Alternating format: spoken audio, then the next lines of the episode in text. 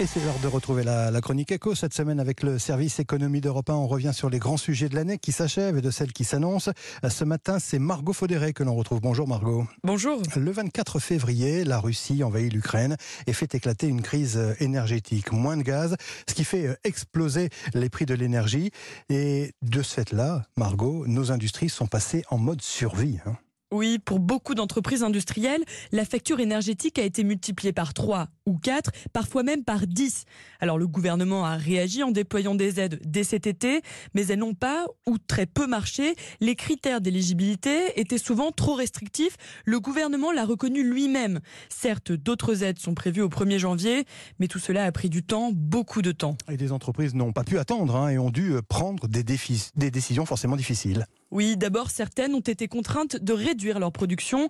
C'est le cas du géant mondial des engrais Yara, qui l'a réduite de 65% en mois d'août. Et depuis, il est obligé d'actualiser en temps réel son niveau de production en fonction des prix du marché. D'autres ont carrément mis à l'arrêt toute ou partie de leur production. C'est le cas du fabricant de verre bien connu des écoliers, Duralex.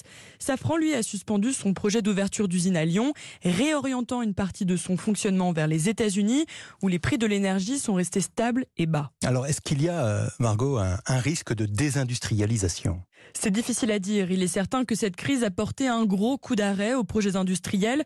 Seulement 45 entreprises ont relocalisé leur production dans l'Hexagone entre janvier et novembre 2022. C'est deux fois moins que l'année dernière. Mais la France reste tout de même la première destination pour les investissements étrangers en Europe. L'Allemagne, qui est bien plus dépendante du gaz russe, est peut-être plus touchée encore par la crise.